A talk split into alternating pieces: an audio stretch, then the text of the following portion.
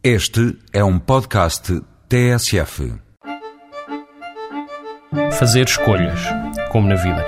Apresente que handicap apresentar, esteja em que momento de forma estiver, um golfista a quem se depara a oportunidade de jogar o Praia del Rei será sobretudo confrontado com isso, com a sua própria capacidade para tomar opções, com o seu bom senso, com a eficácia da sua estratégia. Próximo, muitas vezes, de um links tradicional, este par 72 é até certo ponto como um belo corpo de mulher, assimétrico, sedutor, falacioso. Alicia-nos a usar e depois tira-nos o tapete. Alicia-nos de novo e a seguir vira o rosto na direção oposta. O approach é tudo.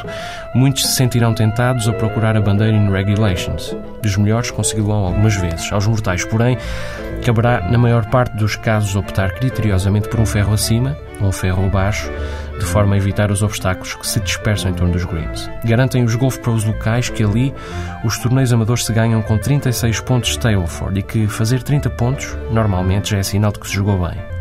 E porém, o Praia del Rei, sendo um desafio permanente, é-o indistintamente para todos os níveis de handicaps, até porque as muitas plataformas de tee existentes em cada buraco permitem que diferentes jogadores joguem em níveis também eles diferentes. Com a praia ao fundo e o funcional complexo Marriott mesmo ali ao lado, é o campo perfeito para jornadas em família. A IACTO, a Associação Internacional para a Indústria do Golfe e do Turismo, elegeu o mesmo no final de 2006 como o melhor resort de golfe da Europa. A proximidade de Óbitos, com a sua arquitetura mágica e a sua apreciável gastronomia, terá seguramente ajudado à distinção. Mas não se esqueça, vá devagar, vá devagar mesmo. Segredo: encontrar a distância certa mais do que a distância desejada. Demasiadas expectativas, eis a morte do artista, no golfe como na vida.